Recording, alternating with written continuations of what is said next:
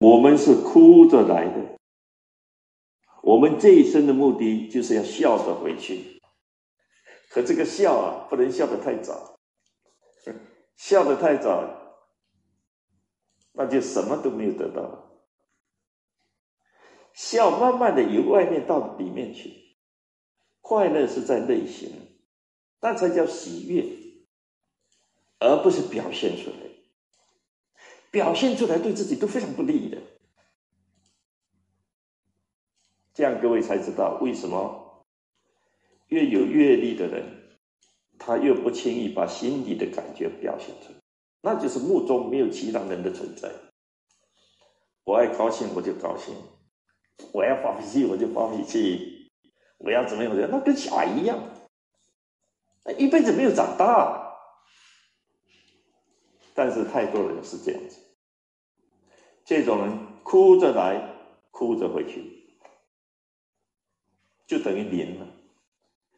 回归原点不是归零，回归原点归零就糟糕。回归原点就是我做了一辈子的人。我还是不改我当初的初衷，这才叫做一以贯之，那是非常难得的。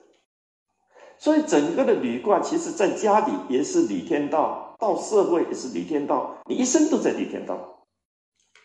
回归原点，时时刻刻可以做的，不是只有上九爻可以做啊。每一段时间都回归点，我是不是又走偏了？